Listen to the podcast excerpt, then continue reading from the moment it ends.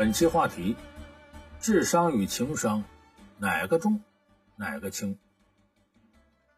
我们现在看很多的影视剧啊，包括一些文学作品，经常会出现这样的倾向，就是高智商低情商。啊，这人脑袋聪明极了，可是为人处事基本就和白痴差不多。比方说像呃《生活大爆炸》中那个希尔顿，比方说像《神探夏洛克》里的卷福。那么也有很多的朋友啊，天天都在讨论智商、情商哪个更重要，哪个应该搁在前面，哪个应该搁在后头。这客观上说明什么？很多人呢，把智商和情商对立起来，就好像这人智商要高，情商就一定不怎么地；情商要高，智商就一定不怎么地。甚至有人说，这奴才和人才啊，都把智商、情商卷到里头了。那是不是这样呢？咱们今天就给大伙说说，智商和情商哪个重要？你应该在什么上下功夫？智商和情商如何才能做到一个完美的平衡？咱们还拿这四大名著举例，比方说《水浒》里边，说《水浒》里头智商谁最高呢？恐怕大家会一致认为是智多星吴用。为啥？这个吴用呢，确实是个聪明人啊！你他这里头几乎所有的梁山伯的重大行动，这些计划都是他制定的。而且你看他一出事就不得了，因为呢，他只是一个农村的教书先生，就出身并不高。可是你看他参与的第一个大事件，叫智劫生辰纲。为什么叫智劫生辰纲？这个“智”字几乎就是他一个人的事儿，剩下晁盖是一个粘合剂领袖嘛，召集人你剩下是白胜啊、刘唐啊、阮氏三雄啊，那都是小吏本，跟着干活的、打工的。你看吴用设计的整个劫生辰纲的计划周密到什么程度？你干啥，他干啥，怎么分工，怎么演戏，包括在哪个地点，呃，什么时间，当时天气什么样，他几乎全设计好了，所以才能让见过世面、武功又高、处处谨慎的青面兽杨志，在押解生辰纲过程当中也上当。就说这一路之上，他算好了。这帮人走的地方，到黄泥岗这儿啊，正好该歇下了，而且这天热的都不行。就他们在黄泥岗歇的时候，就在这个时候，在他们面前演一出戏。他们呢推着车，车上面都是枣子，假装是卖小枣的。其实这车有用，你把枣子一扒拉，生辰纲就装车上了，很简单，还是道具、运输工具。所以推着枣子装，我们是贩枣的商贩。天也热了，咱得渴的不行了。正好这时候，白日鼠白胜假装卖酒的小贩挑上，说酒能解渴吗？那时候啊，咱说北宋的酒不是咱现在说的白酒，基本上是米酒和黄酒，是能解渴的。中国有白酒是元代以后，而且白酒酿造技术呢是从波斯一带传过来的。所以大家千万不要以为武松那三碗不过岗，喝了十八碗，那十八碗白酒醉也醉死他了，不等见老虎，他先躺那去了，那都得进重症监护室。所以这时候一看，白胜卖酒，这边呢，杨志手底下带着人呢，那些督军呐，包括这个士兵，渴的都不行了。杨志说：“不不不能买，不能买！沿路之上人心险恶呀，你这要酒里下蒙汗药怎么办呢？”那边呢，人家吴用他们几个在那装，来来来，我们要吃酒。让这个白胜过来，过来双方就讲价，讲价呢，说我买你两桶，因为他挑两桶嘛。把其中一桶酒打开尝，其实是做给杨志看，我们这里没蒙汗药啊！你看我们喝完没事吗？完了，这时候讨价还价买这酒，制造一种紧张气氛，意思过了这村没这店，吃完这包子没这馅了。我们这讲完价，酒都是我们的了，你们喝不着了。哎呀，那些督军呢，军士兵急的可够呛，你不让我们喝。杨说：“别别别，看看怎么回事？这桶没事，你知道他那桶有没有事？哎。”吴用早就把这心思算到了。这时候，赤发鬼刘唐过来，把那桶揭开，舀一瓢就喝。完了，白胜这追他，你们这这站住！追他，他那头追，这边上来把那桶喝差不多了。这时候，杨志看着呢，一看刘唐喝完了没事那边喝完没两桶酒都没事杨志放松警惕了，行，我做这恶人干嘛呀？买吧，买吧，就这么把那桶酒买回来。其实这时候才往酒里头下蒙汗药，杨志也渴，也跟着吃了一瓢。哎，不一会儿，这先有点头晕眼花。那边吴用、晁盖指他们：“倒也，倒也！”扑通扑通，都被麻翻了。眼睁睁看着把枣卸下去，生辰纲装车上跑了。就从头到尾，这吴用算计的那简直滴水不漏。就这个人，这个智商真了不得。其实何止直接生辰纲，后头你看，包括三打祝家庄、祭传龙遵义、智取大名府，都是吴用策划的，基本上没纰漏。所以你说一部《水浒》，谁智商最高？毫无疑问，智多星吴用智商是这个的。那么我们说完这智商，咱再说情商。如果说智商吴用最高，那《水浒》里谁情商最高呢？恐怕大家也不难得出结论，那得说是山东及时雨宋江宋公明。宋江这个智商高啊，这个情商高啊，和别人情商还不是一回事你比较一下，你就知道，宋江是什么出身？一个小吏，精通刀笔，力道纯熟。你注意，这小吏可不是今天我们说的官儿官僚，不是官是官，吏是吏。官是什么呢？有国家编制的，咱经常说朝廷命官，你包括最小七品的这国家任命的。吏是什么呢？是官在雇佣的办事人员叫吏。比方说文书啊、师爷呀、啊三班衙役都叫吏。快状造，哎，就是看监狱的、看粮库的、抓犯人的，在大堂里喊威武，要老爷比较贪就喊贪污，哎，这些都叫吏。而这吏的社会地位并不高，在封建社会科举啊，吏是不能参加科举的。你就知道，就宋江社会地位没那么高。你要说论有钱，那柴进得甩他几十条街；你论武功，卢俊义得比他强多少？所以就说，等于宋江不文不武。可最后你看，梁山泊好汉都服他，而且他出去遇到点危难，他只要一报号，可怜我宋江死这儿了。马上那人刀子一扔，翻身跪倒。哎呀，幸亏哥哥报了名号，否则杀了哥哥简直坏了义气，天打五雷轰。说白了，你要说一部《水浒》里有个偶像，那就是宋江，剩下那些都追星族，大宋追星族都追着宋江来。他为什么能有这样地位？乍上梁山，晁盖就让他做山寨之主。晁盖一死，宋江、卢俊义谁不敢跟他争，成了山寨老大。这为什么呢？宋江的情商啊！那是达到了一定的高度，这个高度体现在哪儿呢？咱这么说吧，我举个例子啊，很有说明代表性，就是宋江和李逵。你看李逵对宋江死心塌地，说宋江对李逵有多大恩德吗？真没多大恩德，就是宋江情商高，挠到了李逵心里的痒处。李逵是什么？一个粗鲁人，他和张飞不一样。你看，都抱头还眼。李逵是真没脑子，张飞是有脑筋的。怎么说宋江把李逵就弄得死心塌地、服服帖帖呢？刚一见面，宋江当时呢在江州牢里头，后来出来呢花俩钱出来，在外边抄抄写写的，就等于是监外执行。这牢头戴宗呢跟他关系好，神性太保。这个李逵呢是戴宗身边个小弟，啊也总惹祸，也不服天朝管。在牢里边也是这欺行霸市的，反正也干不少坏事。李逵呢是拿俩钱就赌去，赌输了找戴宗要钱，戴宗说我没钱。这时候宋江跟戴宗在一块说这谁呀？这是铁牛兄弟啊，公明哥哥。宋江从兜里掏出十两银子，铁牛啊，给你了。戴宗赶紧来，哥哥哥哥，你不知道这混蛋拿钱不是干好事，赌博去了，还准得输呢。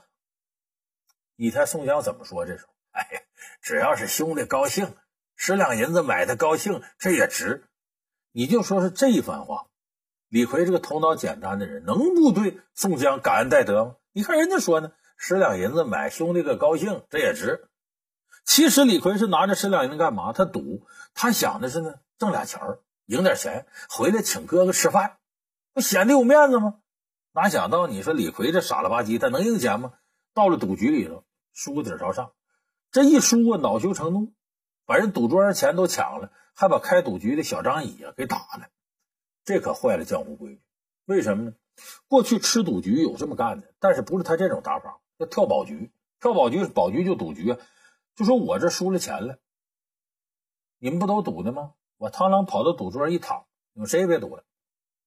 这时候你赌场有维持秩序，过来干嘛？打！哎，你打，我把脑袋一抱，护住要害，我吭一声，这打算白挨。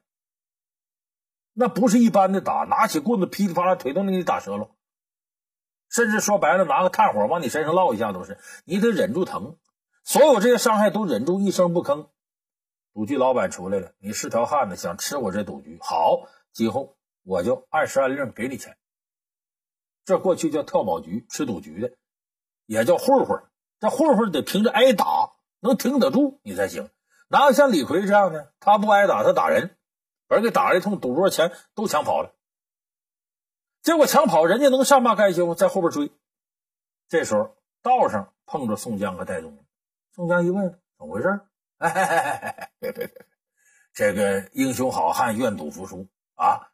你这打人可不对。这么着，宋江把兜里钱都掏出来了，给那个小张乙。这我这兄弟惹祸了，抢了你的钱，呃，打了你我都赔。人一看说这钱挺多，用不着。哎，多出的就算赔礼道歉，我替我兄弟赔礼了。我这兄弟做的不对，愿赌服输吗？你你原谅他，你全看我了。你看。把李逵的危难给化解了，还教育李逵要愿赌服输，同时把李逵的仇家这个怨呢给他化解了，赔钱给小张乙，也今后这事不追究了。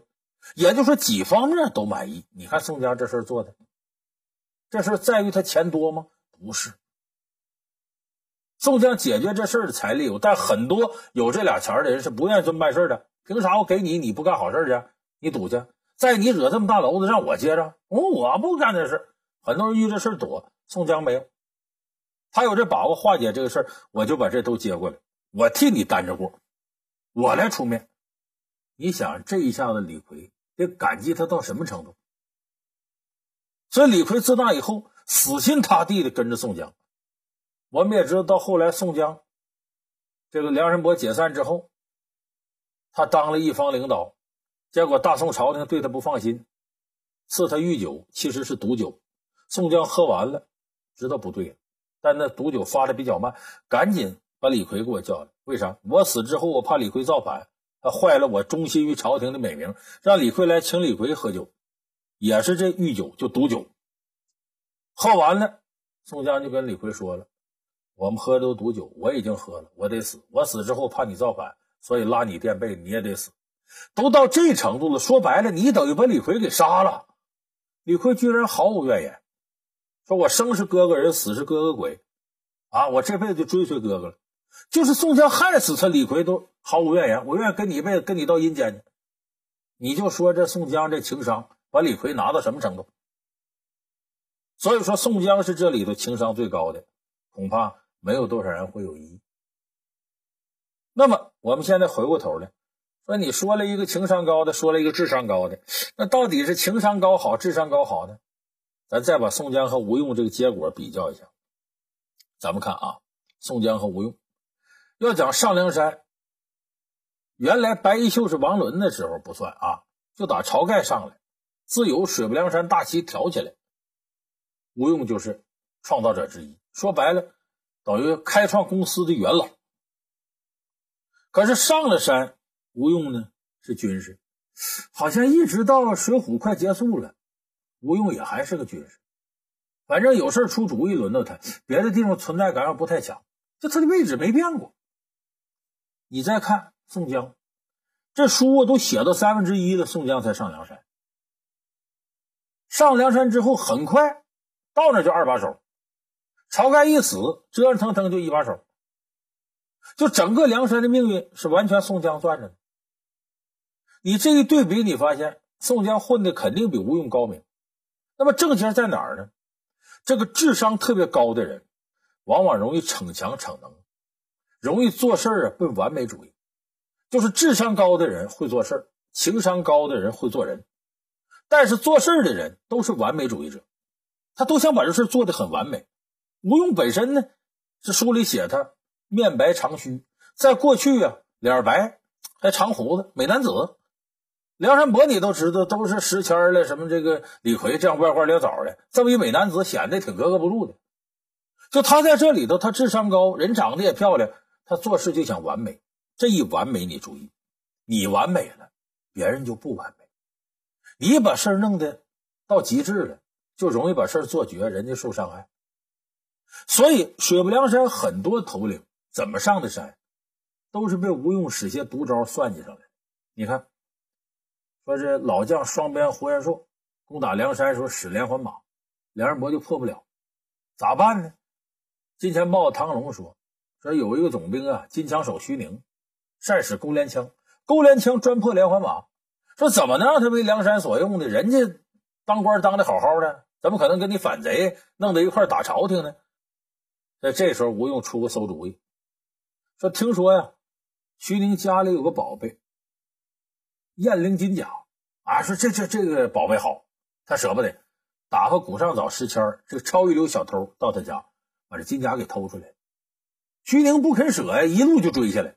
石谦故意露破绽，你追我追我，追到梁山，把徐宁拿下。完了，那头把徐宁家小都接来了，你听也得听，不听也得听了。”要不然你全家家这宝贝全没了，都归梁山了。所以徐宁没办法，给梁山伯训练这个钩镰枪，最后破拐子马，收服胡延寿。徐宁也回不去了，只能在这待着。你琢磨琢磨，好好一个家，就这么的让他给拆个七零八落，那边朝廷肯定是容不下徐宁了。徐宁只能在水泊梁山落草。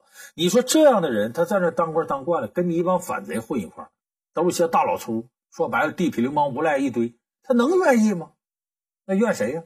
到了梁山一打听就知道，谁这么损出这招？他吴用出的。你看，不光这个，梁山伯好多的一流头领都被吴用算计过。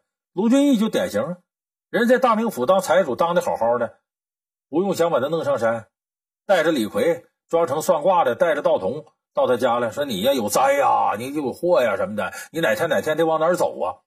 把卢俊义给骗出来了。还在人墙头上题了个诗：“芦花荡里一扁舟，啊，俊杰逃难可无忧啊，什么什么的。”藏头诗，卢俊义反。完，他家里头管家李固跟卢俊义的夫人俩人乱搞。一看这藏头诗，卢俊义要反，告发吧。等卢俊义从梁山那上梁山，不愿意归梁山，哎，回去了，回去不行了，给抓进监狱去了。这样水泊梁山，攻打大名府，救卢俊义。卢俊义没招了，倒了血没了，上了梁山了。这谁主意？吴用出的损招，能不恨吴用吗？咱再说林冲，哎，吴用没算计过林冲，你可能忘了。林冲上梁山归白衣秀士王伦，王伦百般刁难，林冲受很多委屈才留下。等晁盖哥几个来呢，王伦嫉贤妒能，不愿收留啊，拿盘银子，呃，各位另谋高就，此处水浅，难养真龙。这时候林冲来气了。我当初上山百般刁难，如今这帮义士哥哥上来，你又推三阻四，就来气了。来气是来气呢，他也就是发发牢骚，没想怎么着。没想到呢，这武将一来气呀，一按腰间悬挂这刀，这一按刀把，吴用看出毛病来了，这得刚两句啊。哎呀，林头领，为了我等兄弟，不可伤了你们的和气呀！哎呀，林头领，别别刀，别不可伤了王头领的性命啊！林冲这时候正一把火呢，吴用这一点，噌就着了，把刀拔出来。林冲火并王伦，把王伦给宰了。就吴用这几句话，你想，林冲后来一琢磨，我不成傻子了吗？我让人当枪使了，所以这些人都让吴用算计过。你想，能不恨吴用吗？就智商高的人只考虑做事情非常完美，他没考虑你不留后路，容易伤人。那么好，这个残局谁收拾？宋江上了梁山当了头领，跟这些人聊天，一说当初怎么来的，哦，啊，被吴用使计。哎呀，我做你们心理工作，咱现在兄弟挺好的，将来受招安，你们还回去，比原来还厉害。若要关杀人犯，我受招安。吴用得罪一个，他就做个心理工作。吴用那边唱黑脸。做了损了，哎，他这头唱红脸急了得了，所以这一正一反，宋江这人缘好了去了，等于踩着吴用肩膀往上走的。可偏偏吴用呢，也被宋江情商这套东西所折服。自从晁盖死了，吴用死心塌地的跟着宋江，包括宋江最后死了，吴用过去平吊宋江，还跟着花荣在廖二八这拴个绳上吊了。为啥？我追随你。说白了，就如同这梁山伯祝英台殉情似的，你就说他这情商把吴用拿到什么程度？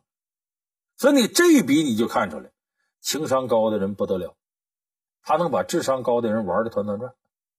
所以咱们看很多单位，你发现一个高情商的人当领导，高智商的人干活。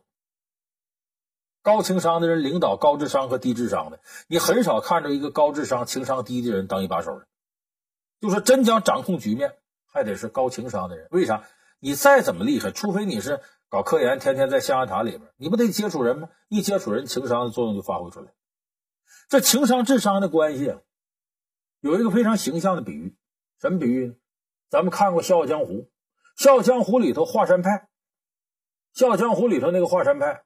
他有剑宗气宗之争，怎么叫剑宗气宗之争呢？这个练剑的剑宗就认为，咱练招就行，我只要招快招狠，我先刺到你，我就赢了。气宗说不能这么练，还得练内功。我内功达到一定高度，你爱使啥招使啥招。你个小孩没劲儿，你剑刺我，啪一下把你剑拨开，把人打扁了。所以我说这两派之争是什么呢？剑宗就好比是智商。气宗就好比是情商，那么什么结果呢？往往一开始刚到一个单位啊，这个智商会发挥作用，上手快，快速出成绩。但是你干着干着，你会遭到瓶颈，而情商这些人脉呢，会让你突破这些瓶颈。这种做事方式、做人方式，所以你看那个《笑傲江湖》里写了，说一开始头十年练剑，剑宗稳赢气宗，再过十年，双方差不多了。各擅胜场，难分上下。再过十年，到三十年边上了，气宗完胜剑宗。他这说明什么问题？就是情商，它是在一个相当长的时间之内发挥作用；智商呢，会在很短时间之内产生很强的爆发力。所以，你如果要是说我就干一件事完事了，我这些人也就解散了，一把一利索，那么你智商高的人占便宜。可如果你在一个系统、一个单位、一个行业长期的干下去，那恐怕情商高的人会占很大便宜，所以这智商和情商啊，他俩各擅胜场。长远看，情商会占上风。所以一个人你智商低点不怕，怕的你情商低。智商低的人还能有生存的余地，情商低的人你有时候活都活不了。当然，我们不是盲目的把智商和情商对立起来。你会发现，有的时候有的人有意识的就把智商、情商对立起来。你比方有些技术人员。他明明啊，在单位里头啊，情商比较低，处理不好人际关系，他就觉得呢，哼，我就是有能力，我事儿干得好，领导就喜欢溜须拍马的，就整我。他自己往这上想，最后弄的呢，他跟那些行政人员就完全对立起来。其实完全没有必要，人家能把各种关系处好，那也是本事。当然，溜须拍马的人很多，你看不惯是你看不惯的。可是你完全呢，可以在处理好人际关系上呢。做一点努力，你什么努力也不做，反而很傲气，认为我是个干事的人，说我瞧不起那个，那你这么越处越糟糕，不是恶性循环吗？相反呢，还有一些情商很高的人，一看这个智商高的人做事，这些书呆子没啥用，我这个八面玲珑，他就走进另一误区，以为通过琢磨人，我就能够把很多事达成。这样的人一天一天变成奴才了，溜须领导，整人。说实在，我们现在很多单位。情商高的人有的是，但是真正能干事的人凤毛麟角。所以有些情商高的又走到这个死胡同。所以我说，双方啊，如果单独强调自己一个层面，那是没有好处的。最好的一种方法是，每个人都想到情商不可缺，智商也不可缺，一边努力搞好人际关系，一边认认真真的做好事儿，这才是我们现代人应该做到的智商和情商的平衡。